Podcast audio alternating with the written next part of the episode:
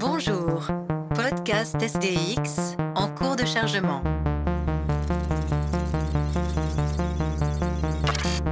Erreur critique. Infection virale en cours. Corruption des données. Mutation, chaos, Violence. robot, sexe, Fiction. guerre. Infection complète des systèmes logiques.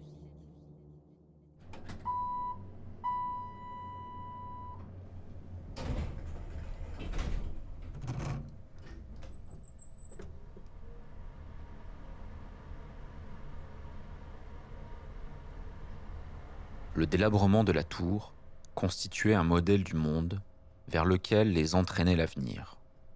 Un paysage au-delà de la technologie, où chaque chose tombait en ruine. Ou bien, de façon plus ambiguë, participait à des combinaisons inattendues et pourtant plus riches de sens. Lang réfléchit sur ce point. Parfois, il lui semblait difficile de ne pas croire qu'il vivait dans un futur qui était déjà arrivé et avait épuisé ses possibilités. Extrait de IGH de James Ballard. chaque chose tombait en ruine. Chaque chose, toute chose, cette phrase a un sens de morale, un sens universel. Mais dans le texte de Ballard que Antoine vient de nous lire, c'est un sens plus particulier. Ces choses qui tombent en ruine, ce sont les immeubles, les tours. IGH, immeuble de grande hauteur. Oh, pas la petite tour, la grande tour. 100 mètres, 200 mètres, 500, 1000. La grande, grande tour, celle que la modernité tardive a réussi à produire. Euh, c'est de cela dont nous allons parler ce soir, de ces tours, et plus spécifiquement d'un point précis qui est celui de savoir si, comme il est dit en conclusion de ce texte, euh, il a euh, épuisé ses possibilités. Bonjour Cyril, Bonjour à tous. bonjour Antoine. Bonjour. Alors, un futur qui a épuisé ses possibilités, un rêve déçu. Euh, c'est ça, au fond, que remue Ballard dans cette citation. Et c'est cette question-là que nous allons poser, euh, cette question de cet euh, épuisement des possibilités, de cette déception du rêve. Mais avant de, de nous approcher de la réponse, avant d'essayer d'en donner une, il faut commencer par le début. S'il y a rêve brisé, s'il y a rêve déçu, s'il y a euh, possibilité épuisée, il faut se poser la question toute simple, quelles étaient ces possibilités, quel était ce rêve? Euh, Cyril, euh, qu'as-tu à dire là-dessus? Au tournant du 19e siècle, à l'aube du, du 20e, on, on commence à voir ces buildings, ces gratte-ciel s'élever principalement dans la, nouvelle grande nation qui commence à régner sur le monde, c'est les États-Unis. Donc, que ce soit à Chicago, New York, principalement à la côte Est, hein, Chicago, New York, Boston, euh, des, buildings, voilà, des gratte-ciel euh, vont, percer les nuages, vont, s'ériger de plus en plus haut.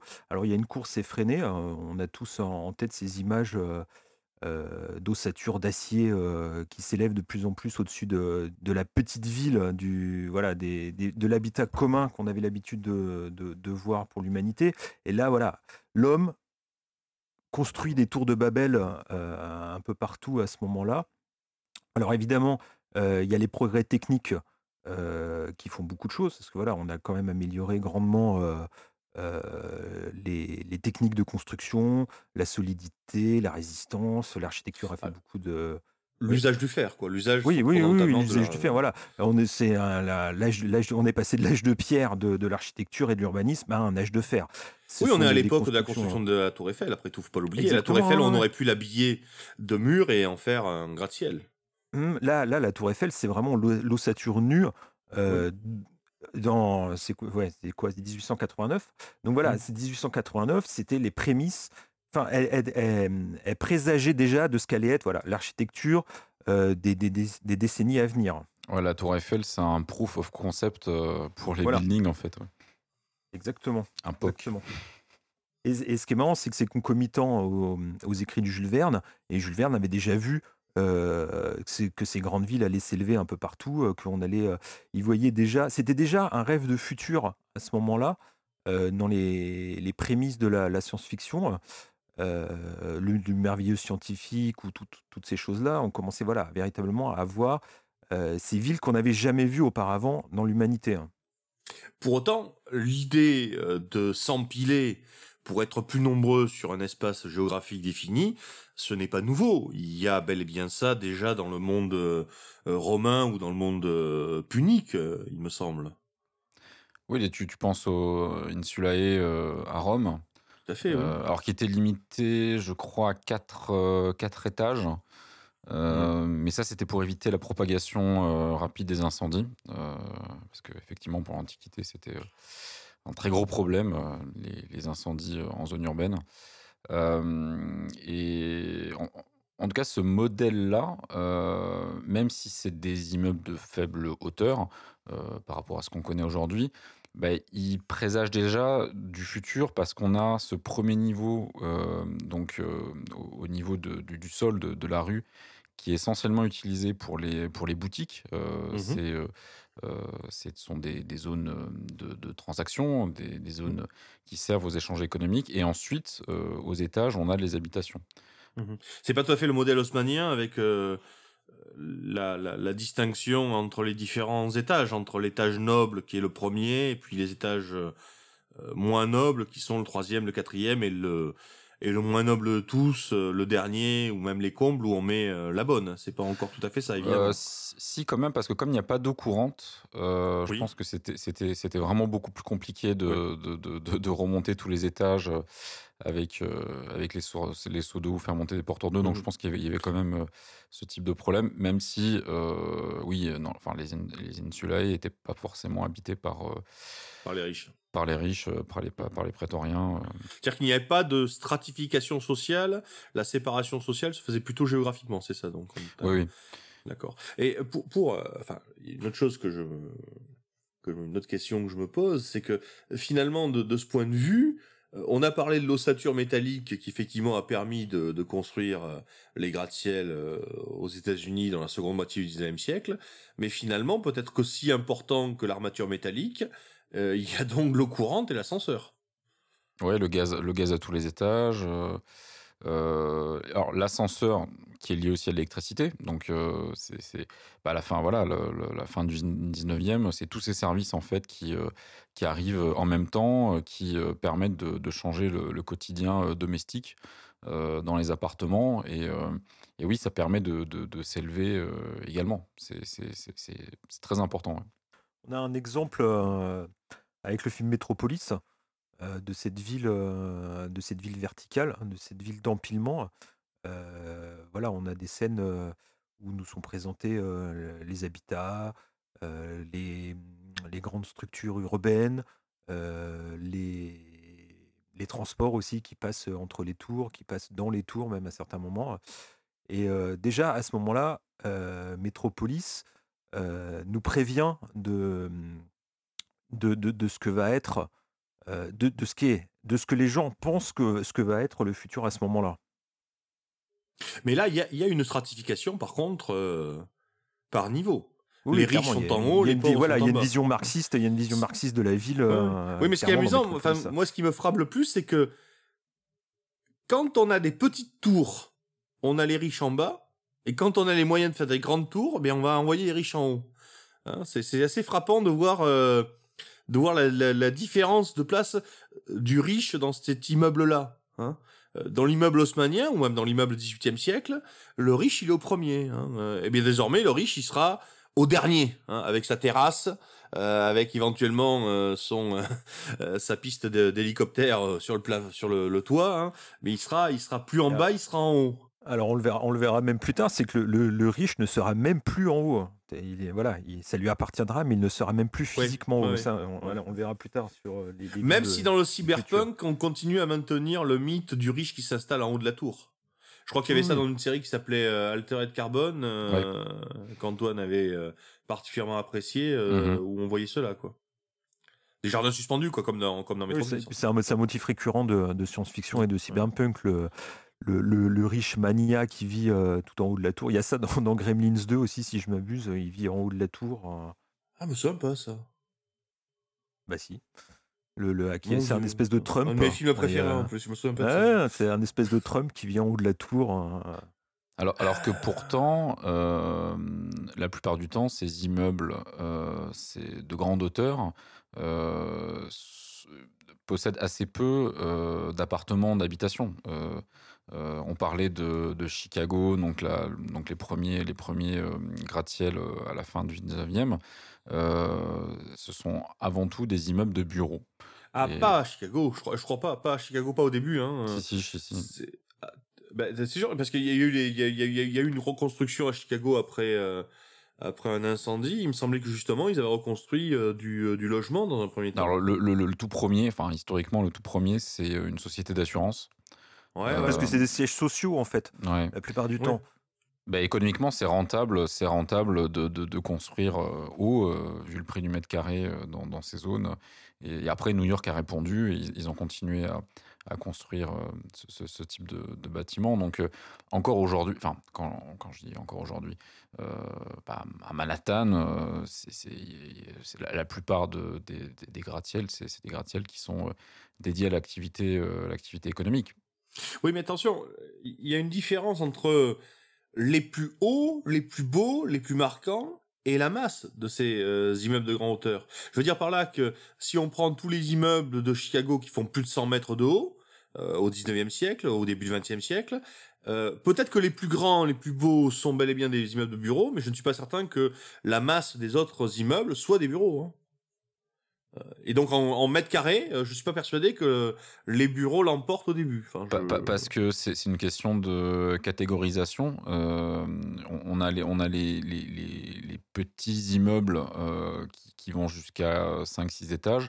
Ensuite, il y a les tours moyennes et les grandes tours. Donc ap- après, tout dépend si on parle uniquement des grandes tours, vraiment des, des- des symboles euh, connus mondialement.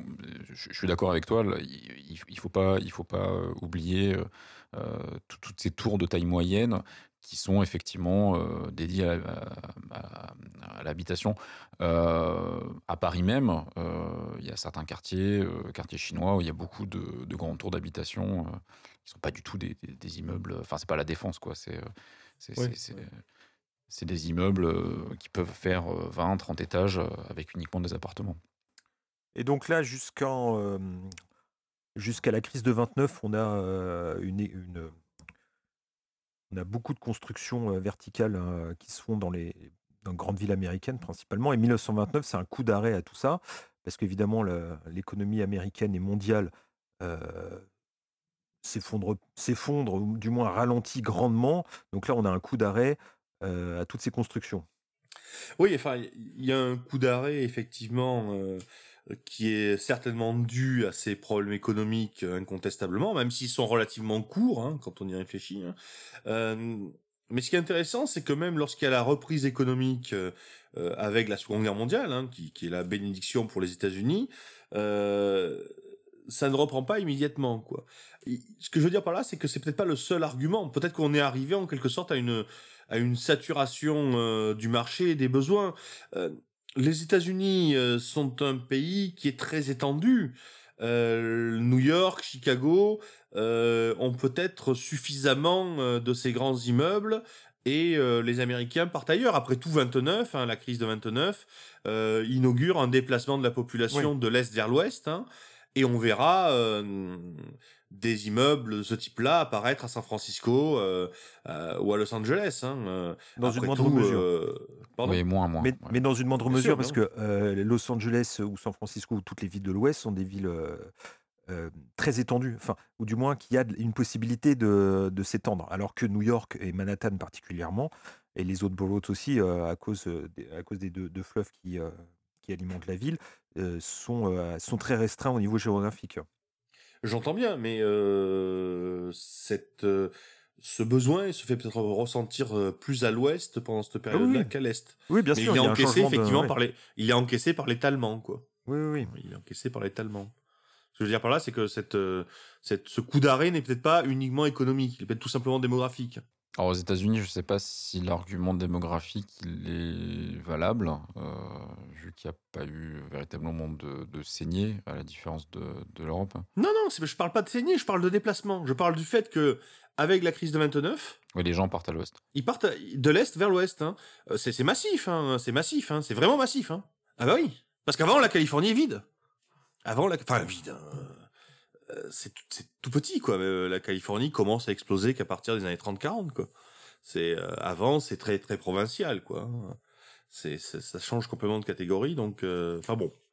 Nous éloignons peut-être un petit peu de notre notre sujet. Hein. Oui, et, oui, et- oui et non, parce que euh, ça, hum, ça marque déjà un déclin, on, le verra par la suite, hein, un déclin de l'urbanisme vertical américain. Oui, Euh, maintenant, ce, ce n'est plus la ville, euh, pardon, ce n'est plus le, le- le pays euh, vertical euh, du futur. Ce, ce n'est plus là Non, que ça se c'est passe. le pays horizontal. Oui, oui, c'est un pays, c'est le pays de la suburbia. hein. de la suburbia et et de la voiture. Parce qu'il y a une autre chose dont on n'a pas parlé. On a parlé de l'ascenseur, mais l'ascenseur euh, horizontal, c'est la voiture. Si vous voyez ce que je veux dire. L'ascenseur, c'est ce qui permet d'habiter au 15e étage. La voiture, c'est ce qui permet d'habiter à 15 km. Euh, donc, dans les deux moyens techniques, ont eu des conséquences diffé- différentes. hein. L'une a permis l'empilement, l'autre a permis l'étalement. Parce qu'évidemment, si, vous devez- si vous devez aller vous rendre au travail à pied ou à cheval, euh, 15 km, 20 km, 100 km, euh, c'est impossible. Mm. Mais euh, si vous êtes à Los Angeles avec les autoroutes et votre voiture, euh, ce n'est pas un problème. Et ce qui a d'ailleurs fait, fait une dépopulation de- du centre-ville new-yorkais. Est-ce que ils sont euh, voilà, il y a eu beaucoup de gens qui sont installés dans la, la- la suburbia du New Jersey, de Rhode. Island, etc. etc. Cré- créant d'ailleurs des peurs. Euh, pe- pensons à un roman de science-fiction qui s'appelle Demain les chiens. Le, le titre, euh, enfin, qui est un recueil de nouvelles en fait. hein. Le titre américain, c'est City. Mm. Parce que comment, quel est le déclenchement de cette, de cette fin du, de, de l'homme? C'est justement que les hommes, grâce aux moyens de déplacement, cessent d'habiter empilés et commencent à habiter de façon étalée. Et comme ils habitent de façon très étalée, ils perdent le contact les uns avec les autres. Et puis, enfin voilà, c'est le roman de Simac. Euh, donc c'est quelque chose qui a nourri les peurs. Finalement, on a, tendance à penser que la peur était du côté de l'immeuble, du côté de la ville très dense, et pas du côté de la campagne. Mais finalement, avec quelqu'un comme Simac, on voit que la peur, euh, elle peut être dans le désempilement. Hein, la peur du désempilement. Donc après, après guerre, on a une reconstruction qui commence à s'opérer parce que euh, parce Une reprise plus qu'une reconstruction. hein. Oui, une, une reprise, pardon. Euh, je- je- pardon, j'étais sur la reconstruction euh, pour, le- pour l'Europe. Euh, Une Oui, reprise, une reprise américaine économique euh, spectaculaire. Et voilà, une reconstruction de l'Europe et euh, du Japon. Euh, ces, ces deux territoires euh, ne connaissaient quasiment pas les gratte-ciel. Euh, L'Europe, c'était euh, la ville du Moyen Âge, c'était la ville du 18-19e siècle. Du Haussmann, même ouais. si, voilà, du Haussmann, bon, Haussmann pour, pour Paris, Pour Paris. oui. Mais, oui, mais qui est un modèle qui s'est exporté. Hein. oui, oui, un modèle qui s'est exporté. Mais des villes comme Berlin ou toutes les, toutes villes allemandes qui ont été rasées, c'était voilà, des, vrais, des, des- Mm, villes euh, Médiéval. Voilà, merci. Et, Nuremberg. pas- et je voulais dire pas haute. J'étais en train de chercher euh, le contraire de pas haute, mais euh, j'ai pas trouvé. Basse. Ouais, c'était- des petites villes. Non, mais voilà, j'ai voulu dire petites villes, mais ça va pas petites villes, parce que c'était quand même des grandes villes, mais c'était des bases, des villes basses. Ouais, ouais. Ah ben, en, donc, Europe, on a voilà. beaucoup, on a un passé de villes très basses. hein, euh, euh, Bordeaux, par exemple, c'est un exemple typique de ville incroyablement basse. hein, euh, Déjà parce qu'on n'est pas très haut par rapport au niveau de la mer, hein, c'est- mais euh, mais euh, mais parce qu'on a des, euh, on a une grande partie du territoire de Bordeaux, de, de l'ancien Bordeaux. Je parle pas de- des des quartiers résidentiels modernes, hein, qui, qui, qui est composé de ce qu'on appelle les échauffes. C'est c'est un rez-de-chaussée, hein, c'est tout. Pour- Pourtant, il y a des villes médiévales européennes avec des tours. Quand, si on pense à Oui, Bologne, c'est- par exemple, c'est pas de l'habitat. c'est pas de l'habitat, non. D'ailleurs, on sait même pas ce que c'est Bologne, hein, pour être clair. hein. Je veux dire, les, les, les tours de Bologne, hein, euh, c'est plus de- du concours de quéquette qu'autre chose, sans doute. C'est moi qui est la plus grosse, enfin la plus haute, la plus longue. Parce que concrètement, l'aspect euh, défensif euh, ne rime à rien. Quand vous faites une, tour médiévale au 11e ou 12e siècle, ou plutôt au 12e siècle, qui fait quasiment 100 mètres, puisque voilà, quoi, ça sert pas à grand chose. Hein. Donc, donc on est peut-être plutôt dans le dans le ou dans le dans le la surenchère. Mais effectivement, oui, tu, fais bien de le rappeler. On n'a pas de problème je veux dire, euh, l'ossature métallique dont on a parlé tout à l'heure, c'est sûr que ça permet de faire du 300 mètres. hein. Bon, mais enfin, euh, à, Strasbourg, euh, on fait du, euh, du 130 mètres ou un truc comme ça pour la cathédrale, et, euh, on aurait pu le faire, euh, on aurait pu faire un immeuble de cette taille. Il n'y a aucun problème. Hein mais euh, c'est, on a la technique, mais ça n'intéresse pas. Donc on reste Oui, mais ça, effectivement. ça euh, bah, n'intéresse pas parce que l'exode rural a été euh, complètement euh, mangé par le- les faubourgs. On n'a pas eu besoin d'ériger euh, des grandes villes. Ce qui, euh, ce qui, ce qui est différent avec euh, l'après-guerre, quand on a voilà toute la construction des villes nouvelles. Euh, toute la ceinture, euh, grosso modo, toute la grande ceinture euh, parisienne, avec toutes les grandes tours qui sont construites, je pense aux Mureaux, je pense à toutes ces choses-là, ça a été pour absorber une population autre que l'exode rural. Ouais, ouais, ouais, ouais. Et donc, il a fallu construire vite. pas... Alors, à l'époque, on croyait que c'était très bien. hein. Euh, C'était voilà, on planifiait. Alors, c'était un, un espèce de, de- de rêve fou d'urbaniste, c'est-à-dire euh, tout d'un coup, euh, sur du rien, on construit tout. hein. Donc ça, c'est le, le- le- Ah, mais c'est le rêve de de- l'architecte, Voilà, c'est le rêve de l'architecte ou de l'urbaniste de faire de l'ingénierie sociale euh, euh, telle qu'elle ex, ni- ex nihilo. Bon, on voit les, les ravages que ça donne maintenant. Oui, euh. oui, d'ailleurs, une petite parenthèse, là, tu fais bien d'employer le terme ingénierie sociale. Faut jamais oublier qu'il y a dans tout projet architectural une, un désir d'organisation de la société qui va largement Oui. au-delà du fait de dire euh, Mm. bah vous aurez euh, 40 mètres carrés ou, euh, ou 60 mètres carrés quoi. Il y a vraiment un modèle de sociabilité, de relations humaines et, euh, et on le verra dans la science-fiction justement.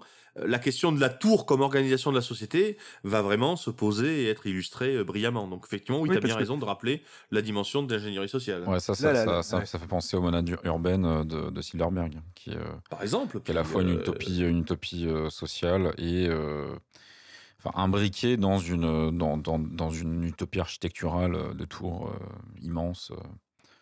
Euh. Je t'ai coupé, euh, Cyril, excuse-moi. Non, non, non, mais c'est non, non, mais t'as raison de le dire. ouais, c'est l'exemple le plus intéressant euh, de, de la science-fiction, euh, de la science- de la science-fiction contemporaine, hors de, de l'âge d'or. Et Il y puis, a euh, les, les city blocks de, Judge- de Judge Dredd aussi, faut pas les oublier. Ouais, parce qu'il y, y a un- il y a- il y a un point euh, important quand tu parlais de, de, de l'utopie architecturale, euh, c'est aussi le zonage. C'est-à-dire que construire une tour, c'est aussi construire un immeuble qui est généralement dédié à une fonction.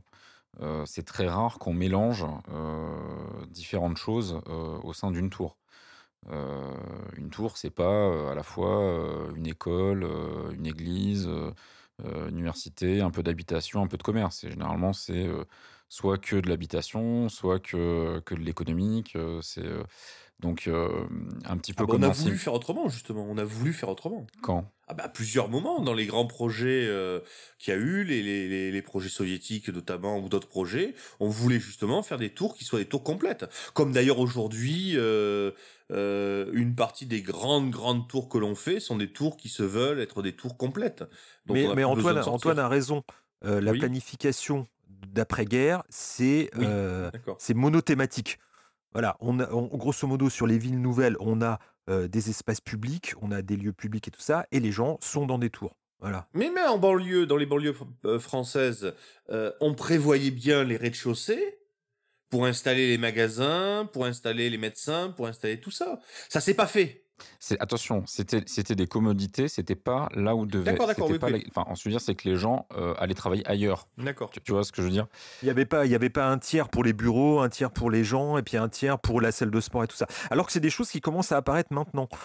euh, sur les, les grandes grandes tours parce que c'est en fait les déplacements sont tellement compliqués dans ces immenses tours qui commencent à intégrer euh, des, des, euh, du social voilà oui oui du, du social du lien pu- du, du lieu public dans, dans ces tours privées mais ça ça c'est on verra plus tard Ouais, et puis ça, c'est. euh, je vous avais partagé euh, il y a quelque temps euh, c'est- ce lien sur le Corvialet, qui est un- le plus grand. Alors, Oui. c'est pas une tour, on sort un peu, on est un peu hors sujet. Ah, c'est une tour couchée. c'est- voilà, c'est une tour euh, Non mais horizontale. je plaisante pas en plus. C'est ouais, donc c'est c'est le plus grand long immeuble d'habitation au monde, puisqu'il fait un kilomètre. Enfin, il faut imaginer une barre en fait de HLM de, de 1 km. Donc c'est dans la banlieue de Rome, qui était construit dans les années 70, euh, terminé au début des années 80. Ouais. Et bon, pour faire écho à ce qu'on disait, le quatrième étage était une sorte de, de, de, de coursif qui était uniquement dédié, enfin qui devait être uniquement dédié au service.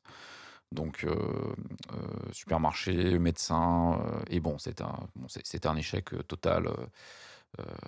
Il y a eu tr- très peu de- d'activité économique, et puis bon, au-delà de ça, le Corvialet, ça, ça- ça a été squatté.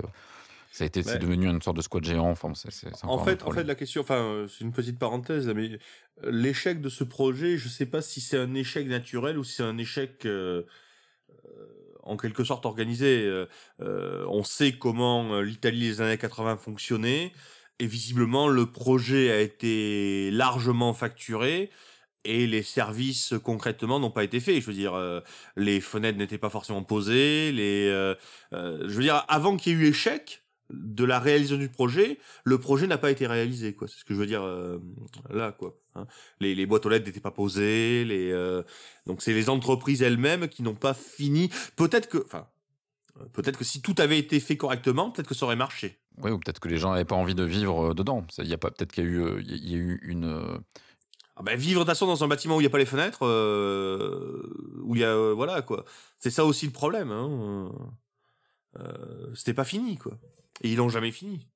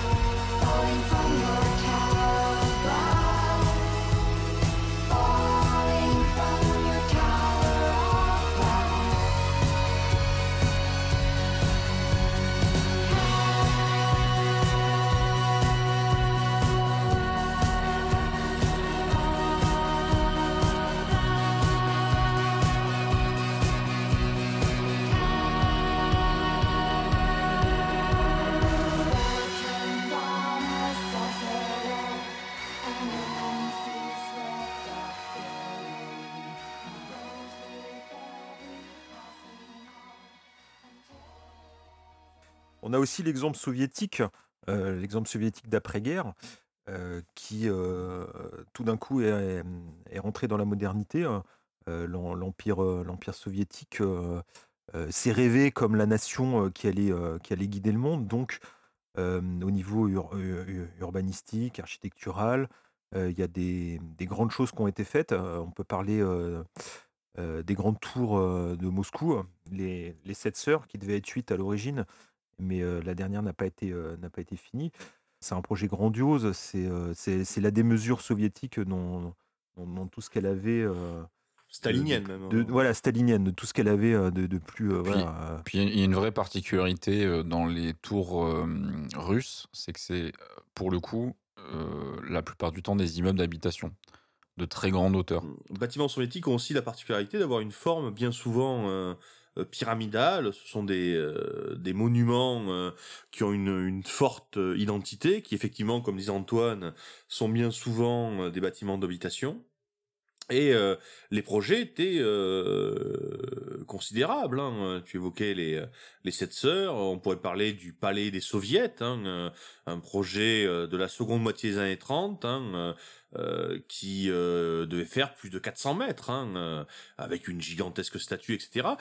Mais là, on est dans une dans une forme de, de gratte-ciel qui ont donné finalement assez peu de réalisations, mais qui sont assez fascinantes. hein. Non, il y en a beaucoup. À Moscou, il y a beaucoup de tours on en parle moins que, que, des tours de, Manhattan ou de Chicago. Et même encore aujourd'hui, on continue à construire beaucoup de tours euh, à Moscou.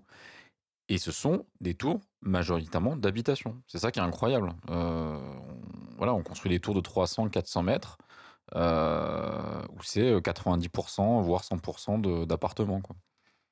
C'est un peu une, une sorte de... Ouais, c'est une, originalité quand même dans, le, dans, dans, dans, dans les grandes villes. euh, La, Ru- la Russie est toujours une originalité.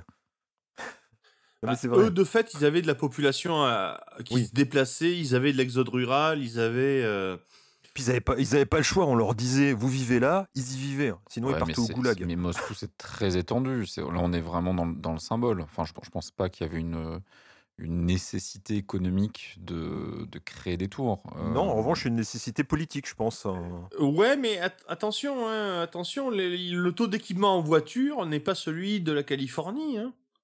Je veux dire, euh, euh, faire 40 km pour aller bosser dans le centre de Moscou tous les jours, euh, le Oui, russe dans les années 30 ou dans les, dans les années euh, 50, euh, c'est peut-être pas si... C'est, c'est peut-être pas aussi évident que, que ne- qu'on ne le fait à Los Angeles ou à San Francisco, quoi. Il a, il a un beau métro, par contre. Ah oui, le Ah, oui, mais le métro fait pas 50 km. Non, non.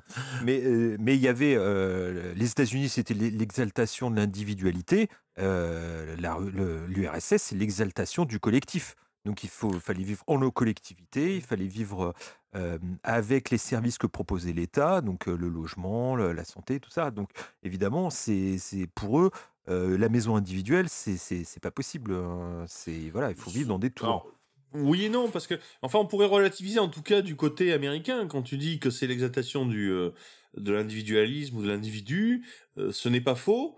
Mais euh, les immeubles sont bien souvent en copropriété. On- je euh, pensais euh, à, à Rosemary euh, Baby, je crois bien le, le film de de Polanski. Il y a, cette dimension-là hein, de surveillance des voisins, etc. hein. Ou pensez à, à un autre Oui, film d'horreur terrifiant, c'est Friend, hein, où on voit effectivement des choses horribles se passer.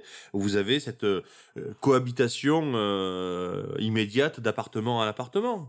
Mais enco- encore une fois, c'est des exemples new-yorkais. Euh, New York est une, origi- euh, c'est une originalité dans euh, les États-Unis globalement. Mais bon, Bah, De toute façon, la population de New York, euh, dès les années 30-40, est une population qui n'est quasiment plus majoritairement américaine. Hein.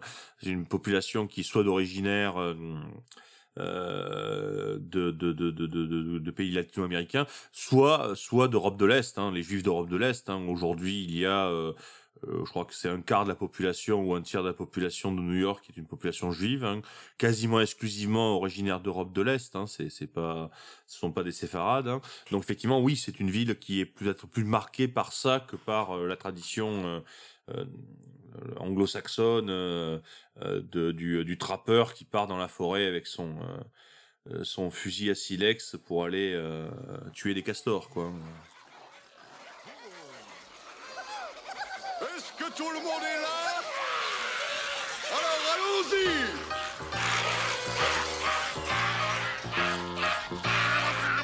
Ça c'est du nouveau. Je viens d'y penser. Je veux partir à ta conquête. New York, New York. Oh oui, j'ai comme un grand show au bout de mes souliers. J'ai mis de l'or à mes paillettes. New York, New York. Ah, Ils se défendent bien, hein Aussi incroyable que ça puisse paraître, mesdames et messieurs, après avoir eu ce curieux comportement à vous glacer le sang quand ils ont tout détruit, voilà que ces étranges créatures sont apparemment en train de monter ce qui semble être un spectacle musical.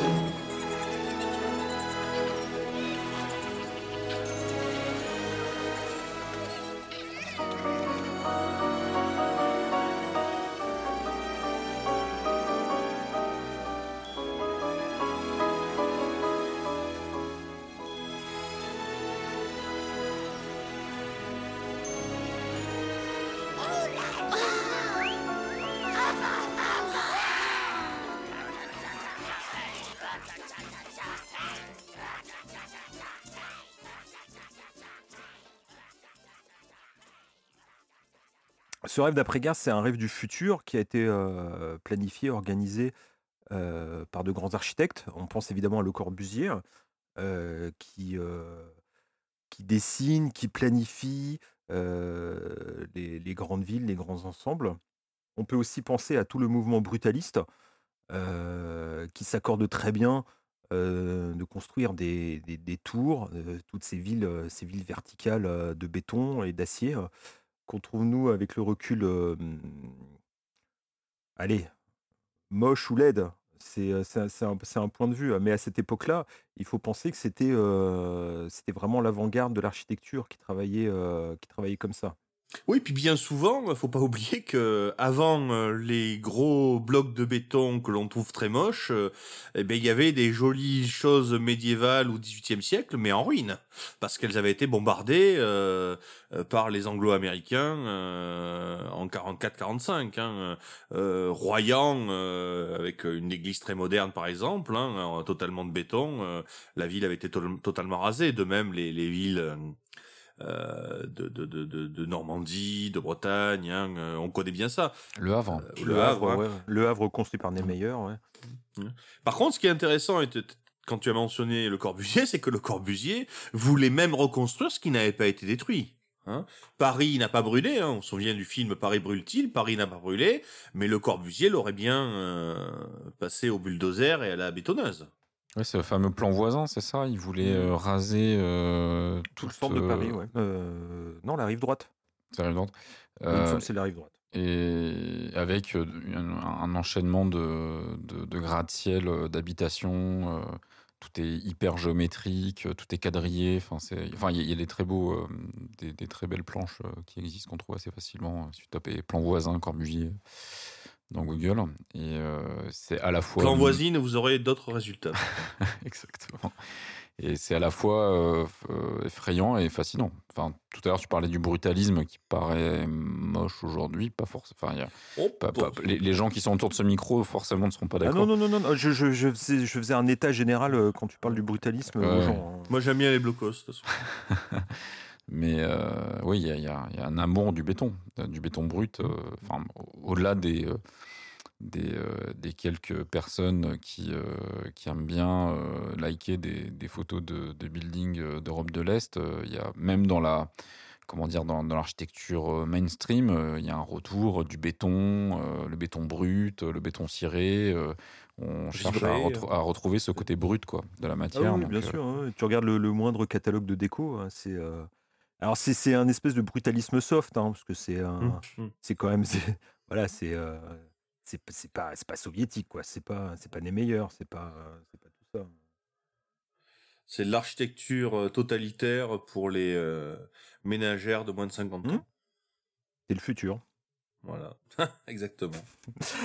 Et mais euh, voilà, euh, en, en Europe, on a principalement cette reconstruction avec ces grands ensembles et, euh, et euh, cette, cette édification de tours qui, qui, qui, qui n'existait pas pas, tant que ça finalement de tour. Non, non. Oui, Voilà. bah, quand, quand même, si, si, tu, pe- si tu vois les grands ensembles d'après-guerre en France autour de Paris et des grandes villes, on a quand même voilà, des grandes tours qui s'érigent autour. Et mais on a aussi euh, aux États-Unis, alors évidemment, on plus euh, l'édification de ces tours, mais il y a toujours un imaginaire euh, qui, est, qui est- qui est prégnant, qui est, qui est toujours présent, euh, que ce soit des gens comme Buckminster Fuller ou, euh, d'autres euh, qui continuent à voir l'avenir, l'avenir des villes de manière verticale. C'est est- tout cette esthétique des années 50, cette esthétique de l'aéronautique, des, grands immeubles avec des flèches, très pointues, des, dômes. Buckminster Fuller, c'est le créateur des. Voilà, son, son truc principal, c'était les dômes géodésiques. Donc voilà, c'était vraiment une avant-garde architecturale. C'était une vision du futur. Alors c'était encore une vision euh, utopique et positive euh, du futur. Euh, quand vous voyez ces dessins, quand vous voyez tous, les, tous les projets de cette époque-là, vous avez envie d'y vivre dans ces villes. C'est formidable. C'est des voitures volantes, c'est ce, sont des grands parcs, ce sont des, des immeubles. Ils, ont ils, ils sont beaux. C'est pas ce qui va arriver par la suite. Oui, euh, tu, évoquais les, les dômes géodésiques. Justement, on est à, un moment dans, où dans la science-fiction américaine, évidemment, la ville du futur ressemble beaucoup moins à euh, celle que l'on voyait dans Metropolis, donc avec ces, euh, grandes flèches qui tendent vers le ciel, mais effectivement beaucoup plus une ville en dôme, une ville qui ressemble euh, au ventre de maman en quelque sorte, hein, euh, ou à l'abri anti-atomique, mais c'est un petit peu la même chose au fond. Hein, il y a une dimension euh, rentrée dans le ventre de sa mère, hein, dans la dans la dans la, psychose américaine avec leurs abris anti-atomiques. hein. Donc on voit effectivement ces villes en dôme que l'on voit dans certaines certains films de l'époque, hein, euh, science-fiction, et puis qu'on voit décrit évidemment là-dedans. Hein. Et donc là, on est moins dans le une architecture qui se projette vers le ciel, hein, qui est euh, très euh, euh, très prométhéenne, hein, pour employer un terme qu'on emploie souvent. euh, euh, ici à Schizodox, hein. On passe à quelque chose où effectivement on est parfois plus maternel, plus on cherche la sécurité. Hein, effectivement, cette image du dôme hein, euh, qui va donner euh, le ce qu'on a appelé le cocooning, qui va donner toutes ces choses-là, hein, la, maison protectrice. Euh, c'est peut-être un autre modèle, mais malgré tout, le modèle vertical va revenir parce que la pause dans la construction d'immeubles de grande hauteur aux États-Unis a commencé en 29 et elle va se terminer dans les années 50. hein, et on revient à des immeubles très grands, sauf qu'évidemment, les années 50, les années 60, les années 70, euh, le rêve commence à mal tourner peut-être.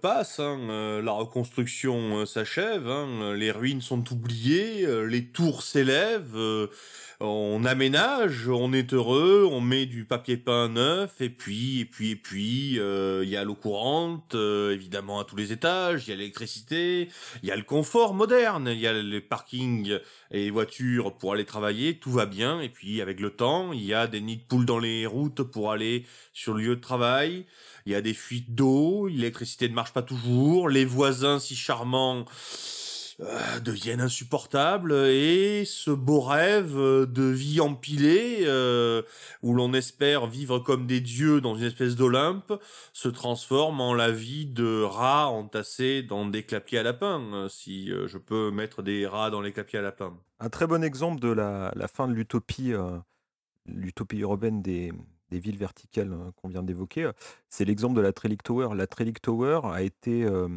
érigée en, banlieue de Londres dans la fin des années 70. C'était à son époque la plus haute tour de, la conurbation londonienne. C'était un, un exemple, là c'était vraiment un exemple parfait d'ingénierie sociale. On a voulu y mettre beaucoup de gens. Euh, on a voulu, euh, il y a, alors, il y a tout un système très très complexe euh, qui a l'air très simple dans les interviews de l'architecte. de coursives, de, de déplacements. Il y a, une espèce de, si vous regardez les photos, il y a une, tour qui sert de, de, déplacements verticaux avec les ascenseurs dedans et ça, ça mène à des coursives. Après, ça mène. à- C'est c'est très compliqué, c'est très labyrinthique si vous regardez le plan. Ça, ça me fait Euh, penser au, au Corvialet dont on parlait tout à l'heure. Ils ont inventé une signalétique euh, pour le, le bâtiment, pour arriver à comprendre où sont les ascenseurs, où sont Voilà. euh, tel escalier qui permet d'accéder à tel étage, euh, quel Vous bâtiment. imaginez ouais, quand vous êtes obligé d'inventer un langage pour que les gens Ouais. comprennent quelque chose, c'est que Ouais, qu'il y a sûrement un truc qui va pas. hein. C'est euh, ou Oui, alors quand vous êtes obligé de faire euh, d'inventer un langage pour dire aux gens comment rentrer chez eux. Voilà, c'est ça. C'est euh, que c'est vraiment, vous avez atteint un, ta- un stade supérieur de, de, de modernité euh, affiché. Et donc la Trellick Tower, euh, de modernitude, voilà. Euh, la Trellick Tower, c'est rapidement devenu un cauchemar. Il y a eu des problèmes de voisinage, des problèmes d'incivilité, d'insécurité qui s'est installé rapidement euh, dans, les, dans les coursives, dans les corridors, parce qu'en fin de compte, euh, tout ce système labyrinthique permet, permet aussi à tous ceux qui veulent faire des, des- forfaits, des crimes et des délits, de pouvoir s'échapper, de se cacher, ces choses-là. Et en plus, il y avait évidemment des problèmes sociaux. on n'avait pas, on J'allais dire parqué, oui, j'étais déjà, déjà très méchant. On a logé des gens avec des, problèmes, évidemment. Et, donc, tout ça, ça a fait une marmite. C'était vraiment une cocotte minute.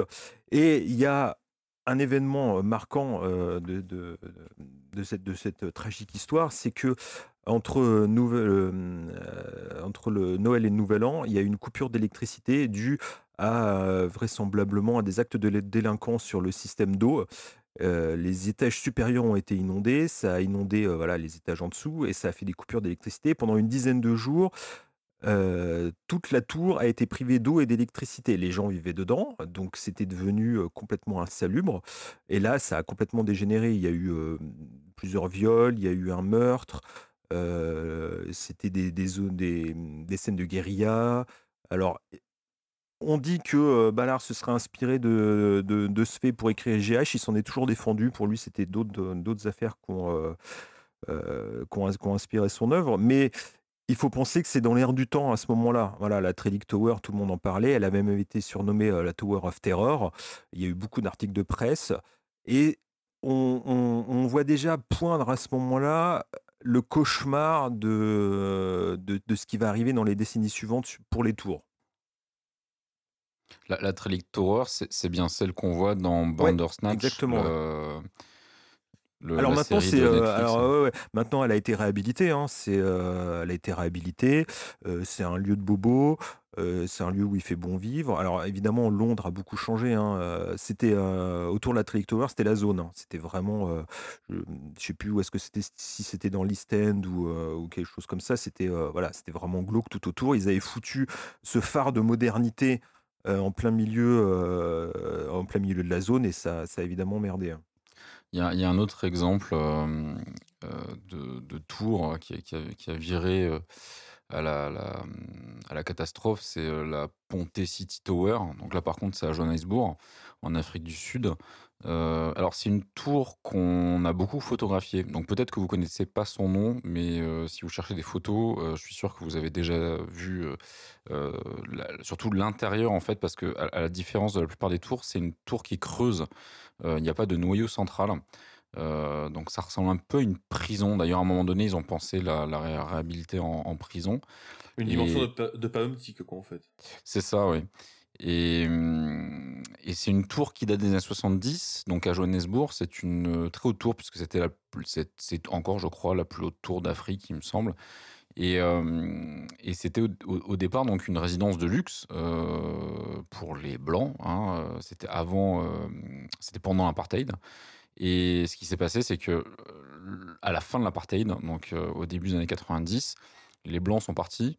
Euh, la tour a été euh, squattée euh, et c'est devenu un lieu euh, innommable. quoi. Donc euh, pro- prostitution, euh, euh, trafic de drogue, euh, des histoires invraisemblables de, de, de cadavres cachés dans la tour. Enfin, et, euh, et, et c'est à ce moment-là qu'on commence à voir d'ailleurs ces, ces photos où le centre de, de la tour était devenu une sorte de dépotoir. C'est qu'en fait les gens euh, balançaient leurs poubelles. C'est un puits d'immondice, hein, c'est ça, c'est un immense puits C'est d'immondice. ça, un peu comme au Moyen Âge quand les gens balançaient euh, leurs euh, poubelles dans la rue, sauf que là il n'y avait pas les cochons pour, euh, pour venir les bouffer, ou les paysans pour les ramasser. Euh, Non, mais il y, a les- il y a les enfants qui grattent. hein. et, euh, et, et- et cette tour, alors de- depuis les années 2010, je crois qu'ils ils ils essayent de la réhabiliter, donc je crois qu'il y a certains étages qui ont été, euh, qui ont été rénovés, donc on- voilà, ça va un petit peu mieux. Euh, mais elle a été énormément utilisée, euh, puisqu'on parlait tout à l'heure de la Trick Tower qui a été utilisée en Bandersnatch. Euh, la Ponte City, elle a été utilisée par Neil Blomkamp dans District 9 et dans Chappie. Et voilà, c'est vraiment une, tour qui est, vraiment très, euh, très symbolique, euh, qu'on retrouve aussi dans des clips de musique. Enfin, c'est assez peu connu. Euh, on sait pas que c'est. Enfin, quand on voit les photos, on, a du mal à la situer. Il y a beaucoup de gens d'ailleurs qui, pensent que c'est un, immeuble de- d'Europe de, de, l'Est. Euh, mais non, c'est bien à Johannesburg, euh, c'est bien en Afrique. Et, euh, et c'est une histoire assez incroyable. Et, euh, euh, certains, certains disent que la rénovation, si elle atteint euh, le- les, hum, comment dire, les étages les plus hauts de la tour, euh, pourrait donner euh, lieu à des, euh, à des sortes de, comment dire, de, de grandes terrasses immenses sur les toits, euh, avec des riches euh, qui pourront faire des, grosses fiestas. euh. Mais bon, voilà. Donc c'était, assez, ça, ça répondait un peu à ton, à ton, ton exemple de la Trick Tower euh, en Angleterre. Pour, revenir à ce que tu dis là sur le fait que cette tour euh, occupe beaucoup les films, euh, les clips, etc., il faut reconnaître que les tours euh, en insurrection, les tours euh, en ruine, les tours livrées à la violence sont un formidable objet esthétique pour le cinéma, pour la bande dessinée. Hein, la Trade Tower qu'évoquait tout à l'heure Cyril euh, quand il parlait de, du que c'était dans l'air du temps. Ben, euh, on pense évidemment au bloc euh, de Judge Dredd, hein, ces, gigantesques bâtiments d'appartements où on se fait la guerre d'appartement à appartement. Donc ça, c'est une esthétique qui qui satisfait la la bande dessinée et le cinéma, mais c'est aussi un puissant ressort dramatique, c'est de faire de la tour un donjon. Alors attention, le problème là c'est qu'on a un problème de vocabulaire. Quand on dit euh, faire un tour un donjon, on dit bah oui, la, la donjon c'est une tour. Mais je ne parle pas du donjon médiéval, du donjon comme tour, je parle du donjon de Donjons et Dragons.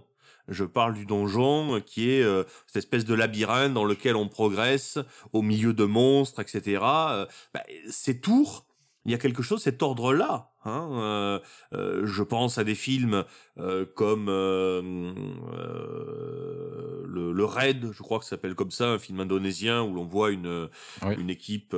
Il y a une dimension de, oui, de véritablement de de donjon au sens de donjon et dragon. Alors, Alors, on rentre en bas, enfin on, est- on entre ça. en bas et puis on remonte. hein, co- comme Gremlins 2 hein, qui a été évoqué tout à l'heure. hein. On peut vouloir en sortir de la tour, on peut, on vouloir rentrer. On peut vouloir en sortir, c'est la tour infernale, c'est euh, euh, euh, piège de cristal, on peut vouloir y entrer, peu importe. C'est le raid, etc. Mais c'est un objet esthétique et un ressort dramatique dont le cinéma, la littérature, la bande dessinée peuvent difficilement faire l'économie aujourd'hui parce que nous les avons sous les yeux. Ouais, tu as, pointé du doigt un, un élément qui, qui- qui nous a échappé jusqu'à présent, c'est l'isolement de la tour. Euh, On parlait des, des euh, Insula, insul- ouais. insulae de, de, euh, romaines qui, dérivent de, de, Isula, donc euh, le- l'île. Euh, la, la, la, la- la tour peut être contrôlée par des points d'accès uniques ou quelques points d'accès qui sont, qui sont au rez-de-chaussée. Et ça permet euh, beaucoup de choses. Euh, on a en tête euh, ce qui se passe dans certaines cités, que ce soit d'ailleurs aux États-Unis ou en France ou, ailleurs en Europe. on arrive à contrôler une tour et, et, et- et à placer à l'écart de la société ce qui, ce qui s'y passe et cacher des choses uniquement en contrôlant les points d'accès. quoi. C'est- Il y a un film qui, auquel je repense et que j'ai oublié de mentionner le nom, c'est Enemy Territory. Enemy Territory, où l'on voit tout à fait ça, quoi. Un homme qui se retrouve piégé dans une tour et, et qui Mm. essaye d'en sortir. Un film magnifique de, Empire Picture de, de Charles Band, si je me souviens bien. Ça te dit rien, ça, euh, oui, si, Cyril si, si, à fond. Si, si, Ah, j'ai acquiescé dans mon coin. C'est un des plus beaux films. euh, oui, c'est un film magnifique. Quoi. Et c'est aussi un monde insulaire. Quand on repense à, à. IGH, à IGH de Ballard, euh, les gens se font la guerre euh, dans l'immeuble de grande hauteur, d'étage en étage, d'appartement en appartement. Et ça, le week-end, la nuit. Et puis la journée, ils en sortent en costard, ils vont travailler. Et puis ils reviennent le soir se, se, se- se battre dans, dans cette espèce de, de balkanisation de tous les étages. Et donc ils sont complètement à l'écart euh, de la société et du monde qui les entoure. Ils, ils sont complètement reclus dans leur tour. Et comme on l'a dit précédemment, comme il n'y a pas de, il n'y a que de l'habitation. Enfin, généralement, c'est soit 100% Mm. d'habitation, soit 100% de, de société. Euh, il n'y a pas comme dans un village ou dans une petite ville des lieux d'échange, euh, des lieux de, de convivialité, euh, une place centrale. Euh, ce ne sont vraiment que des appartements les uns à côté des autres, ce qui crée des frictions, euh, puisqu'il n'y a pas de, il n'y a pas Il n'y a pas de zone tampon. Il y a pas de zone tampon sociale. le, le- le bien commun euh, qui est euh, représenté par le syndic est, est souvent le, le parent pauvre, euh, il y, a y toujours des problèmes de syndic dans Oui, les oui. immeubles. Le, le se- le seul lieu public qu'il y aurait, ce sont les couloirs et les ascenseurs, et c'est Ouais. justement des lieux de domination, c'est des territoires à conquérir, Ouais. c'est euh, des, des- des choses à, à contrôler. On voit bien, on en parlait à, on en parlait à l'instant, le contrôle des halls euh, pour le- la gestion de la délinquance, par exemple, c'est très important. Hein. Il faut contrôler le hall pour contrôler euh, l'accès aux ascenseurs et après contrôler le- l'accès aux immeubles. Donc il y a la notion de, de, de, de- de piège aussi. C'est-à-dire que si on peut Mm. contrôler l'accès, on peut y s'y retrouver piégé. Mais oui. Euh, Tout à fait, tout à fait. Ce qui est le. Enfin, plein de films ont utilisé ce ressort. euh. Avec plus ou moins de talent. On, on parlait de ces villes, ces villes, ouais, ouais, ces villes verticales, hein, ces villes verticales en ruine. Il y a un autre exemple, c'est à Caracas, c'est la Tower of David, qui est le plus grand bidonville vertical du monde, je crois. C'est un immeuble qui a été, qui a été construit mais pas fini.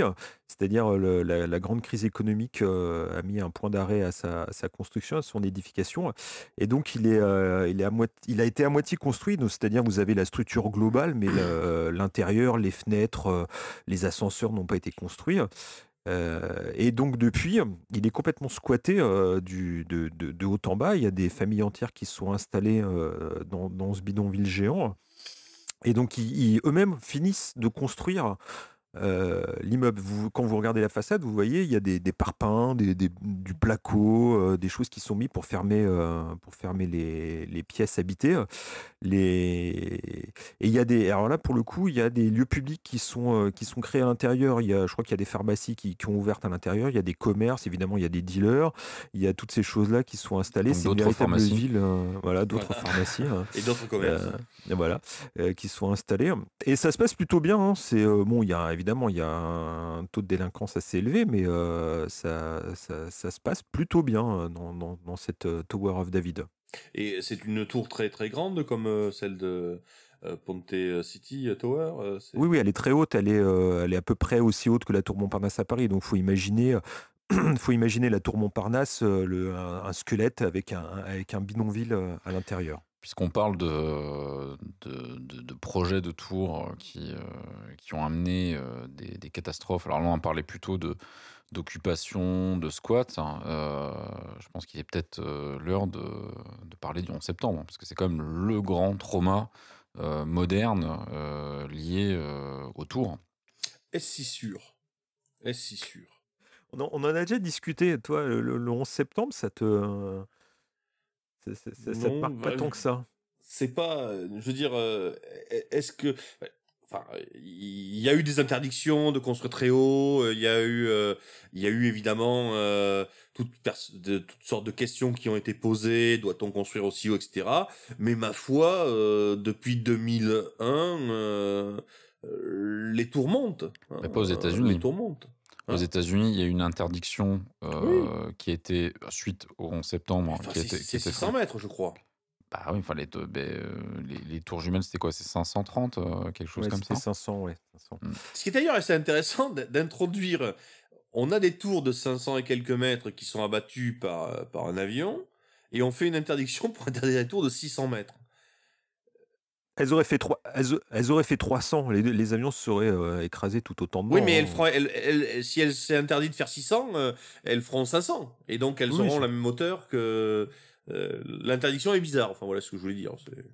Est-ce que c'est pas une interdiction, là aussi, qui est symbolique Euh, que- Quelque chose qui veut exprimer euh, le fait qu'on il ne on on ne doit plus euh, créer quelque chose de plus grand que les, euh, que les tours jumelles, même si on les a remplacées avec la, la Liberty Tower, mais bon, qui, qui, Mhm. euh, qui, qui monte, mais de manière symbolique, parce Pour que c'est la marquer le flèche coup, qui... quoi, euh, en quelque sorte. Pardon? Pour marquer le coup. Pour. euh, pour euh, sanctifier euh, l'événement. Oui, oui, ça, ouais. vraisemble- vraisemblablement, ouais. Enfin, en tout cas, à travers le monde, euh, les tours euh, ont continué à monter. hein. Mais il est vrai, je me souviens qu'à la suite du 11 septembre, on commençait à parler d'installer des missiles antiaériens sur les tours et ce genre de choses. Quoi. Euh, je ne sais pas si on l'a fait, je ne sais pas s'il y a des tours de, s'il y a des postes DCA euh, installés sur la tour Montparnasse, par exemple, ou à la Défense. Euh, J'ai dans l'idée que non. Euh, puis, de toute façon, ça ne servirait pas à grand chose, hein, mais, mais en tout cas, je, je suis pas certain que ça c'est que c'est marqué finalement. euh, ça a marqué un tour dans l'imaginaire, sans doute, Mais dans la construction, euh, ma foi, Ça- euh, Ça a marqué un tournant dans l'imaginaire parce que si vous regardez tous les films euh, post-11 septembre, il y a quand même, euh, enfin je parle des, des- des gros films, des gros blockbusters, il y a une surenchère de la destruction urbaine.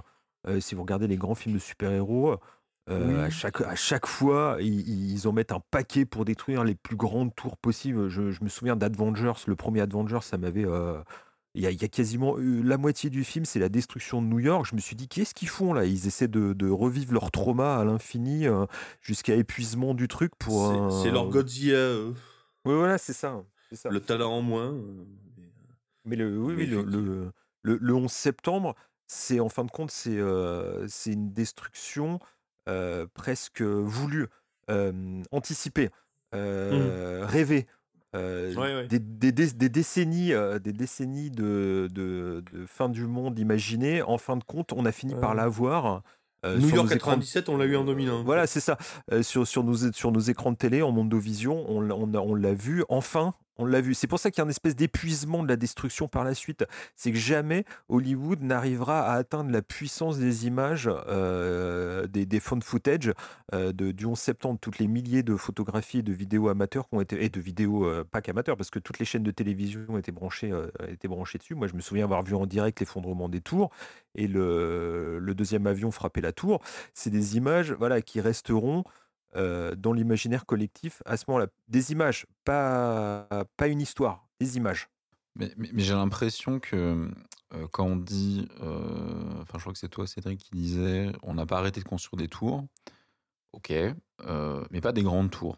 C'est-à-dire que, alors peut-être que peut-être que je me trompe, peut-être que s'était déjà, enfin ce phénomène s'était stoppé avant le 11 septembre, avant 2001, mais symboliquement en tout cas, euh, on retiendra certainement que les États-Unis étaient euh, euh, à la pointe de la construction des gratte-ciels jusqu'à cette période-là.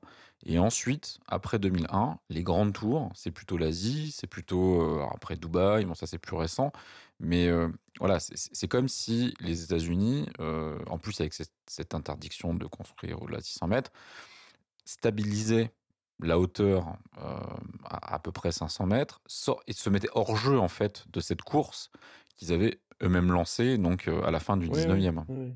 Oui, mais il faut penser aussi une chose, c'est que la construction des tours est aussi motivée par euh, le besoin de faire tourner la machine économique. Euh, c'est ce que l'on voit avec les choses comme le, le- l'index euh, des gratte-ciel, hein, ce qu'on appelle l'index des gratte-ciel, hein, qui effectivement montre la corrélation qu'il y a entre la production de grandes tours et euh, la proximité avec une situation économique euh, problématique, on va dire. hein. C'est-à-dire qu'en fond, il y a euh, dans la construction de grandes tours la volonté de déverser euh, l'excédent d'argent que l'on a, car euh, nous sommes dans une époque euh, de colossal amassement d'argent et donc de, de besoin de dépenser. Hein. Euh, mais les États-Unis, eux, n'ont plus besoin de ça, parce qu'ils ont trouvé bien mieux pour dépenser l'argent que de construire les tours, ils ont trouvé la guerre. Ils font tourner leur économie de guerre. Ils font tourner, euh, ils, envoient des chars euh, en Irak, en Afghanistan. euh, euh, ils les laissent très peu de temps parce qu'ils veulent euh, euh, assurer une bonne condition à leurs soldats de combat. Donc ils laissent très peu de temps, ils les remplacent très rapidement, ils les revendent à d'autres pays, puis ils les remplacent par d'autres. Je veux dire par là que ils ont trouvé leur euh, leur moyen de déverser leur excédent d'argent. Ils ont trouvé leur moyen de consommer au-delà des besoins. Hein Euh, et c'est formidable pour eux. Donc quelque part, ils n'ont pas besoin d'autre chose. Ils n'ont pas besoin de construire des tours de 1000 mètres, puisque finalement, ils balancent des missiles euh, qui valent euh, un étage de tour à chaque fois. hein. Ils en balancent 10, 20, 30, 40. Et Donc, puis ils, sont, ils sont aussi sûrs de leur hégémonie, je pense. Euh, donc ils n'ont pas besoin de la prouver, alors que des villes, aussi, oui. des, des- des pays, des pays continents comme la Chine, voilà, ils, ils ont un, un besoin de reconnaissance hégémonique, donc ils construisent à tout va. Donc ça voudrait dire que les tours euh, américaines de la fin du 19e jusqu'au milieu du 20e se sont créées en opposition à l'Europe. Et, et maintenant que cette situation hégémonique elle est claire et nette, la Chine les crée en opposition aux États-Unis. C'est ça que tu veux dire? Ouais, moi c'est ce que je pense. Ouais, ouais, je pense qu'il y a un petit peu de ça, quoi. Il y a un petit peu un, de il y a un ça. petit ouais. peu de ça. Et puis, euh, il faut pas oublier aussi toutes les, hum, euh, toutes les, toutes les grandes villes d'Asie centrale là, qui sont en train de se créer. euh, euh, je les ai notées, Astana, tout- toutes ces villes-là, elles ont aussi un, un panel de tours gigantesques. Alors elles, elles sont sur les nouvelles routes, les- la nouvelle route de la soie Hum, hum. euh, de la Chine euh, vers, vers l'Europe. Elles sont sur les gazoducs, elles sont sur euh, voilà, toute la production de gaz et puis aussi sur la route de l'héroïne, hein, faut pas se cacher. Et donc ils ont un, pognon monumental à dépenser hein, et donc ils construisent des tours. C'est alors aussi il faut pas oublier que euh, je crois qu'à chaque fois ils ont des, des espèces, de leaders maximaux euh, complètement mégalomaniaques qui veulent imprimer dans le territoire leur marque et donc ils construisent des, des- des villes complètement dingues quoi. J'allais dire, ils construisent des pyramides au Louvre, mais. Oui, oui. Oui, oui, c'est ça. Bah, les Émirats, c'est pareil. hein. Les. Émirats, euh, ils ont, ils ont tellement de pognon à claquer hein, euh, que euh, voilà, faut qu'ils, faut qu'ils le passent je- quelque je part. que Et donc ils construisent, un, ça. ils construisent un grand. Ah oui, oui. Mais c'est, des coquilles vides en plus. Ce sont Oui. que des simulacres. Il y a personne qui y vit. Il y a même pas d'activité économique plus que ça. Enfin, si, évidemment, il y a de l'activité économique. j'ex- j'exagère un peu, mais euh, en fin de compte, à Dubaï, c'est l'aéroport qui fait vivre la ville. C'est voilà le hub de l'aéroport et tous les centres commerciaux qui sont autour. La Burj Khalifa, c'est une façade. C'est, elle, elle sert pas à grand chose, si ce n'est à être la Burj Khalifa. Elle n'est Ouais, que la Burj il y aurait Khalifa. peut-être, euh, il y aurait peut-être un contre-exemple auquel je change, c'est la Mecque. À la Mecque, parce qu'il y a quand même le pèlerinage. Oui, oui, oui. Oui, le Il y a pèlerinage. quand même, euh, je veux pas dire de bêtises, mais il me semble que leur complexe de tour est capable Ah, gi- 100 000 personnes. Je crois Ah que oui, c'est, gigantesque. C'est, une, euh, c'est une énorme industrie.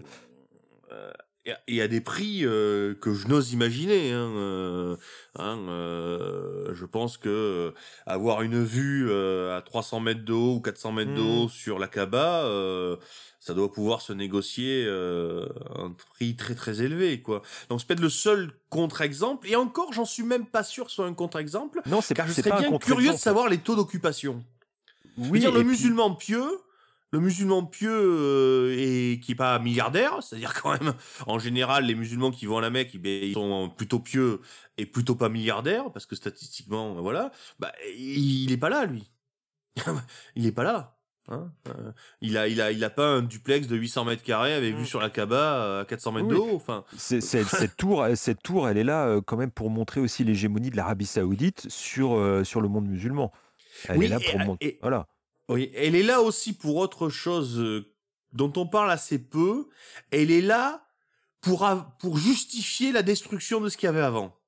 Oui. Faut jamais oublier que le monde wahhabite, euh, depuis, depuis son origine, hein, le, le 18e siècle, mais surtout au 20e siècle, a massivement détruit les monuments euh, islamiques et le passé islamique de l'Arabie saoudite. hein, euh, et notamment euh, cette, cet ensemble de tours là. bon, ils ont détruit un fortin ottoman. bon, c'est- voilà, c'est pas non plus. enfin bon, mais ils ont aussi rasé une colline dont le nom, il me semble bien, est mentionné dans le Coran. Ça montre bien qu'on a là quelque chose de très profond chez eux, qui est de l'ordre de la destruction du passé islamique. hein. Alors je rentre pas dans les détails pour euh, pour euh, expliquer cela. Enfin ceux, ceux qui euh, connaissent un petit peu le, le, le wahhabisme, simplement en lisant la fiche Wikipédia du wahhabisme, à mon avis, ça va être suffisant. Hein, euh, ça. Donc je pense que c'est il y a aussi ça quoi. Mais sinon tu as bien raison. La quasi-totalité des autres tours, ma foi, on n'a pas l'impression qu'elles qu'elles servent à quelque chose. Euh, Sont, sont des... Ouais, oui, c'est ça, c'est des coquilles vides. euh. C'est un exemple euh, parmi tant d'autres aussi, c'est à Londres. À Londres, en ce moment, il y a, il y a à peu près 500 projets de tours euh, dans les tuyaux. Alors, euh, en construction, en projet uniquement sur plan ou dans les rêves d'un architecte. Mais voilà, on parle de 500 tours en construction. Et la plupart, alors, l'économie architecturale londonienne, elle tourne à plein régime en ce moment. C'est-à-dire, c'est les plus grandes stars de l'architecture qui construisent. Le BTP londonien se porte très bien. Donc, c'est une espèce de grande bulle spéculative qui est en train de grossir à Londres. Et il faut imaginer que toutes ces tours, les derniers étages, ne sont pas occupés les, les, appartements des rooftops, euh, les appartements les plus hauts, c'est des appartements à plusieurs dizaines de millions de livres. ils sont achetés, ils sont revendus, ils sont spéculés, ils sont investis, ils sont alors euh, souvent par des Émirats, hein, et euh, ils ne sont pas habités. Ce sont des appartements fantômes. Donc, il faut imaginer que Londres, le haut de ces tours qui, qui culminent à plusieurs centaines de mètres et qui sont bien souvent au-dessus du brouillard londonien, euh, dans les cieux, euh, dans les cieux au-dessus de la Tamise, ils sont complètement vides. Ils sont alors ils sont euh, complètement équipés. hein. Ils sont équipés, ils, ils payent des impôts, tout ça, j'espère, et euh, ils sont complètement vides. C'est étrange d'y penser. hein. Bah, à Paris, on en continue à construire des tours à la défense alors qu'il y a euh, je ne sais Oui. combien de, de- de millions de, de kilomètres ouais. carrés de, Ah ouais. de surface de bureaux inoccupés encore dans, dans Paris intramuros. euh, De millions de mètres carrés. De millions de- J'ai dit kilomètres Ouais, mètres carrés. De, oui, de kilomètres, ça faisait quand même. euh, Non, de, de- Bon, en même carrés. temps, on peut avoir des grands bureaux, hein, mais. Ouais, de millions de mètres carrés. Mais effectivement, on est, on est dans la spéculation, on est dans quelque chose qui est de l'ordre de la. Euh, Il y a beaucoup, beaucoup d'argent. Hein, euh, euh, toutes les, les, on a introduit dans l'économie des quantités d'argent, mass... enfin, je dis colossales. Hein, euh, Ah, c'est plus que colossal, c'est stratosphérique. hein, C'est Et, stratosphérique. euh, et donc cet argent-là, euh, bah, il faut bien que les que les gens qui l'ont euh, euh, le fassent tourner pour en avoir encore plus. Hein et donc effectivement, C'est- le. C'est aussi, il faut le dépenser. hein. C'est ce que disait. Pablo Escobar, je crois. C'est un moment, euh, il y avait tellement de pognon, il ne savait même plus comment le dépenser. Euh, Ça a été repris Ouais. après dans Breaking Bad, quand il se retrouve dans ce- ce- sa montagne de- d'argent euh, liée à son trafic de méthamphétamine. Il ne sait pas quoi en faire, tellement il y en a. C'est euh, voilà. Et donc c'est des business qui rapportent tellement qu'à un moment, il faut, faut le dépenser. Et donc, euh, évidemment, on parle du trafic de drogue, mais tout ce qui est pétrolier, gazier, toutes ces choses-là, ça rapporte des, des, des, des sommes Oui, puis les produits il financiers, faut, les euh, produits oui, les produits, et les produits financiers. Et euh, Londres, Londres étant la, la, la capitale mondiale de la finance, euh, c'est voilà, c'est de l'argent à dépenser. Donc, on construit des tours. euh, depuis quatre siècles maintenant presque.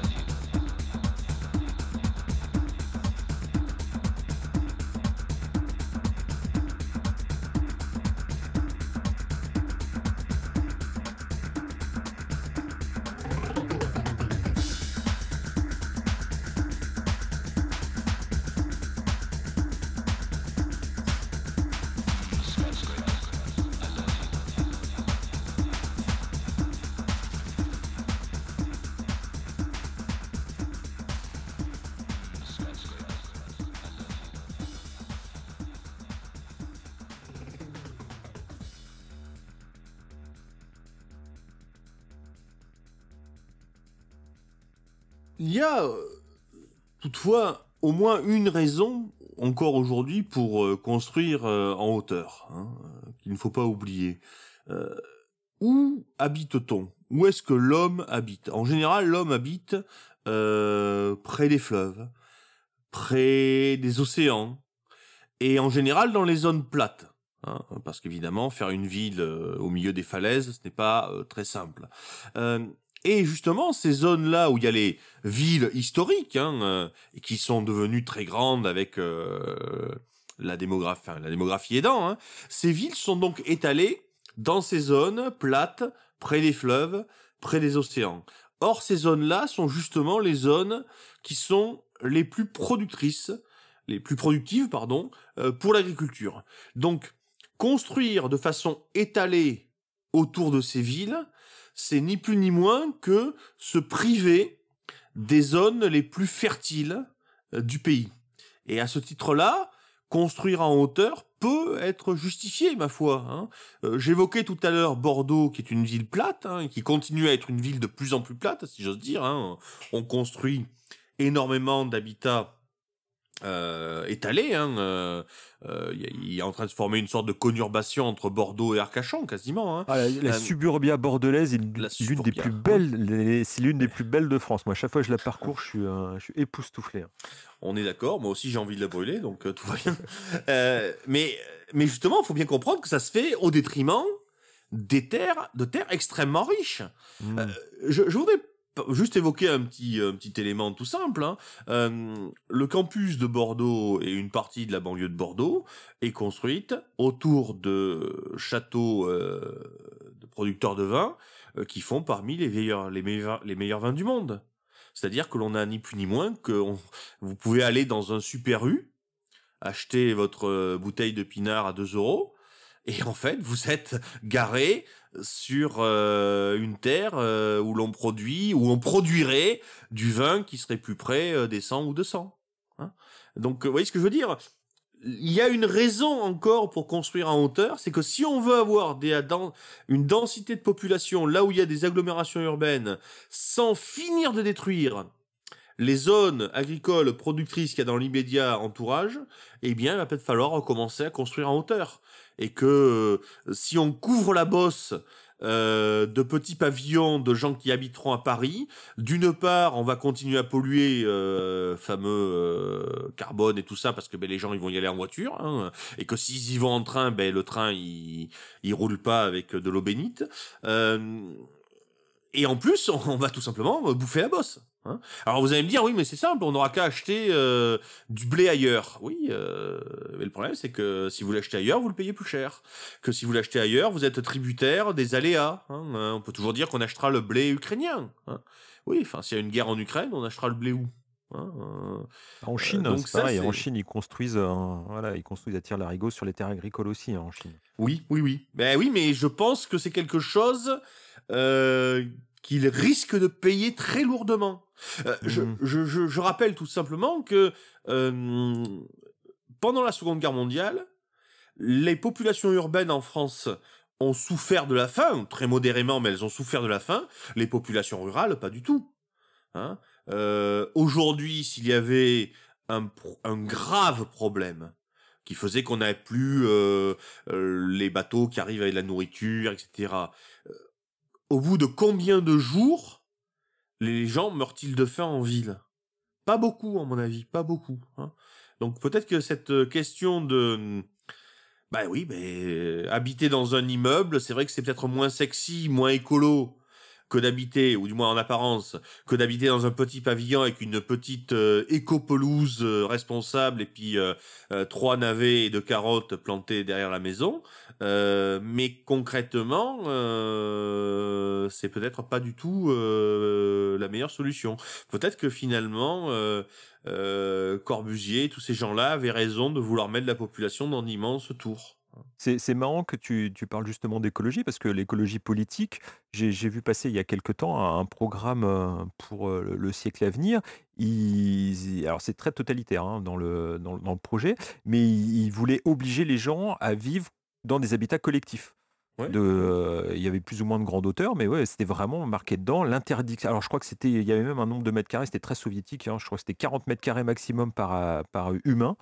Et donc, euh, donc voilà, c'était un, un habitat collectif euh, obligatoire. Avec un casque de VR, ça suffit largement. Oui, mais c'est ça en fait. Puis des drogues, et puis, euh, puis, le- puis voilà quoi. hein. C'est un monde formidable qu'on nous promet quoi. Ben, en même temps, euh, c'est ce que nous dit la SF. hein. Si euh, Elle n'a dit que si ça. vous- Bah, il a dit que ça. Ouais, elle a dit que Lorsque ça depuis avez un une, siècle. euh, lorsque vous avez une grande densité de population, cette population, eh bien, il faut la, la, la gérer. hein, euh. Euh, Vous savez, il y, y a eu une expérience qui a été faite euh, il y, a, il y a- il y a cela quelques années euh, avec des rats. hein. Et vous savez bien que qu'entre l'être humain et le rat, il n'y a pas grande différence. Euh, on a mis des rats dans un, une sorte de paradis pour rats, hein, euh, une grande cage qui était parfaitement adaptée à la vie pour les rats, et on a donné exactement assez de nourriture à ces rats, euh, pour, suivant leur nombre, pour qu'ils aient suffisamment à manger tous. Hein. Et donc évidemment, les rats ont pullulé, pullulé, pullulé, et au bout d'un moment, cette population de rats euh, s'est quasiment autodétruite, non pas parce qu'elle n'avait pas assez à manger, mais uniquement parce que la densité était trop forte. hein. Et peut-être qu'effectivement, il serait utile de vivre dans les tours pour éviter de détruire les dernières terres agricoles ou, ou la nature en général. hein, euh, mais euh, peut-être que l'on s'expose à revenir au modèle euh, de la Trellick Tower, mais à une échelle, euh, à une échelle à la Judge Dredd, hein, une échelle qui serait effectivement À soleil vert. des tours. Pardon? À soleil vert. à soleil vert, oui, enfin soleil vert, mais en tout cas à un degré de violence incroyable, incroyable. hein. L'homme n'est pas fait pour vivre entassé, voilà. hein. Euh, on peut arriver à le faire vivre entassé en euh, le en le déshumanisant, en en faisant euh, une espèce de sous-homme. hein. On arrive très bien à fabriquer des sous-hommes. il suffit de, de, de, de, de, de- je dit, drogue, loisirs, orgueil. on leur explique qu'ils sont formidables, qu'ils sont intelligents, mais ça ne marche qu'un temps. Ça ne marche qu'un temps. Hein, euh, et notamment, ça ne marche plus. Ben, ça ne marche plus lorsque vous ouvrez l'eau chaude et qu'il n'y a pas d'eau chaude. Voilà. hein. Euh, et là, lorsqu'il n'y a plus d'eau chaude ou lorsqu'il n'y a plus d'eau, en, euh, en 12 heures, en 24 heures, euh, votre homme euh, totalement domestiqué, totalement neutralisé, il devient une bête féroce et il massacre ses, voisins. hein. Donc c'est la- l'ambiguïté, quoi. D'un côté, il faudrait vivre plus tassé, parce que de fait, on est de plus en plus nombreux et que on euh, s'étale au détriment de la production agricole, et en même temps, vivre plus tassé, euh, ça peut poser des problèmes. Il y a les techniciens qui te répondront qu'on construira des tours euh, fermes avec des avec des euh, comment dire des, des entrepôts euh, verticaux euh, pour pour faire pousser pousser, des- pousser tes patates et et ton vin bordelais au euh, 58e mais- étage. les, les rats, les rats dont je parle avaient assez à manger. Hein. Les rats dont je parle avaient assez à manger. hein. C'est juste qu'il y a un moment où ces rats ont été trop, trop, trop nombreux.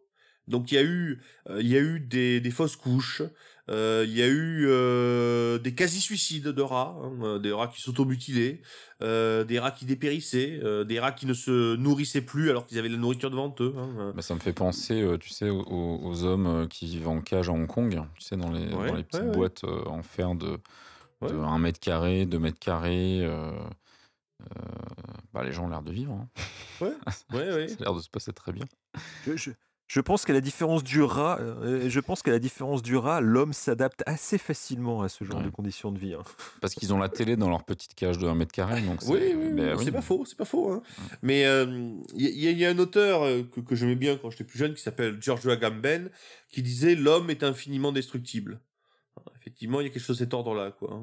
On peut toujours aller plus loin dans la question de la destruction de l'homme. En tout cas, cette question des tours, c'est pas seulement la question de, de la hauteur, c'est aussi la question de la densité. Ne jamais oublier ça, quoi. Que dans une tour de 2000, euh, de 2000 mètres, de 1000 mètres, ou de 500 mètres, eh bien, vous avez beaucoup, beaucoup, beaucoup de gens que vous êtes euh, en difficulté pour vous isoler, que vous êtes en difficulté pour avoir du silence, et que tout cela, eh bien, euh, encore une fois, ça a un prix.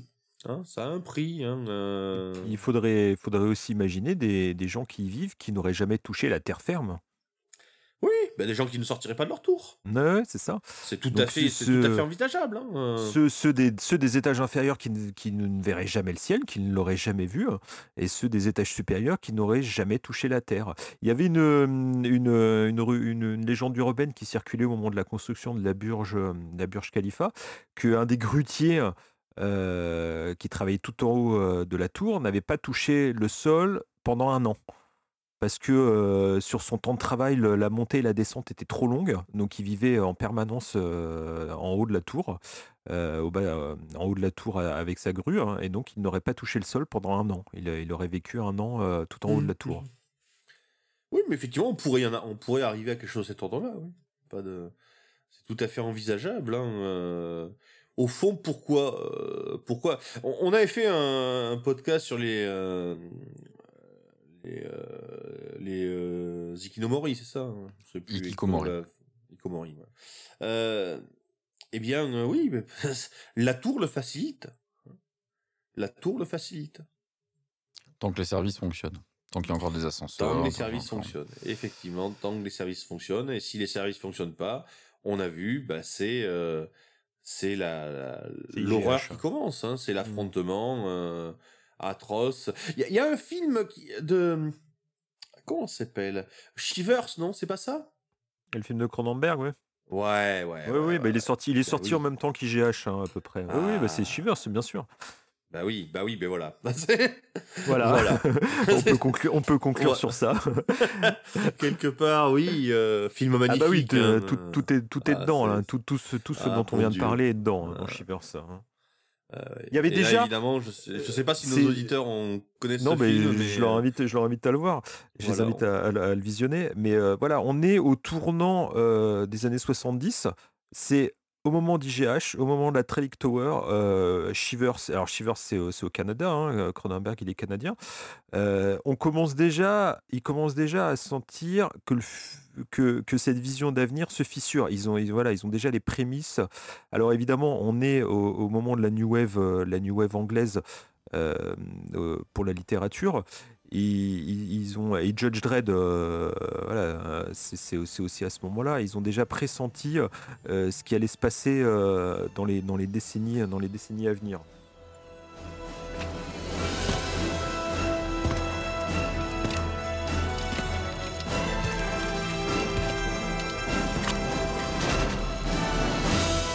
Holy crud. He's a sitting duck out there. He knows what he's doing. The law! Drop your weapon! These plugs are under arrest! This is your final order! It's just Trenton. Hey! You want to be afraid of somebody? Nous avons commencé ce podcast par une euh, citation de Ballard et nous avons posé une question, à savoir euh, est-ce que nous avons épuisé les possibles du futur des tours ou est-ce que nous vivons déjà dans ce futur ou plutôt dans les ruines de ce futur? Euh, Cette question, il faut enfin, à la suite de ce long parcours hein, ou de cette longue montée, nous avons gravi les tours non par l'ascenseur mais par l'escalier. Il nous faut poser, nous répondre à cette question. Alors, a-t-on épuisé les possibles des tours? On n'a peut-être pas tout épuisé parce que la conquête spatiale semble, euh, peut-être repartir euh, avec les, nouveaux projets en cours. Donc on peut, imaginer euh, que les futures colonies, hein, les futures colonies spatiales dans des, planètes lointaines seront construites sur le modèle des tours. On, disait que c'était la, manière la plus simple d'empiler des gens euh, de, faire, euh, de, fa- de faire vivre beaucoup de gens ensemble sur une faible surface. Imaginons qu'on ait une planète euh, inhospitalière où on ne peut pas y vivre complètement, fa- faire des tours autonomes suffisantes pour exploiter une planète, c'est c'est peut-être une possibilité. hein. Oui, d'autant que si la planète est de petite taille, de toute petite taille, et que l'on fait une grande tour, cette grande tour pourrait euh, être une interface entre l'espace et la planète elle-même. hein. et on pourrait effectivement euh, avoir les pieds dans un sens, euh, une partie de la tour, et les pieds vers le haut, le reste de la tour, si je peux dire. Hein, on pourrait imaginer ce, ce genre de choses, et en tout cas, euh, l'imaginaire de l'ascenseur spatial, l'imaginaire des tours suspendues, euh, l'imaginaire, euh, je crois, du manga Battle Angel Alita nous montre ce genre de choses hein, euh, envisageables, hein, de euh, d'immenses tours euh, qui toucheraient non pas le ciel, qui ne seraient plus des gratte-ciel, mais qui seraient des portes euh, sur les étoiles et sur l'espace. Je crois que nous sommes arrivés au, au dernier étage. On, on va s'arrêter là. On, on va euh, rester sur ce rêve euh, de conquête spatiale pour terminer ce, ce podcast. Euh, je vais vous dire bonsoir, messieurs. Bonsoir, Cédric. Bonsoir. À bientôt. Bonsoir, Cyril. Euh, N'oubliez pas de nous suivre sur euh, notre page Facebook euh, pour avoir des news. On a un Twitter aussi. Et puis, je vous dis, comme d'habitude, à dans 15 jours. N'oubliez pas, d'ici là, le monde changera encore.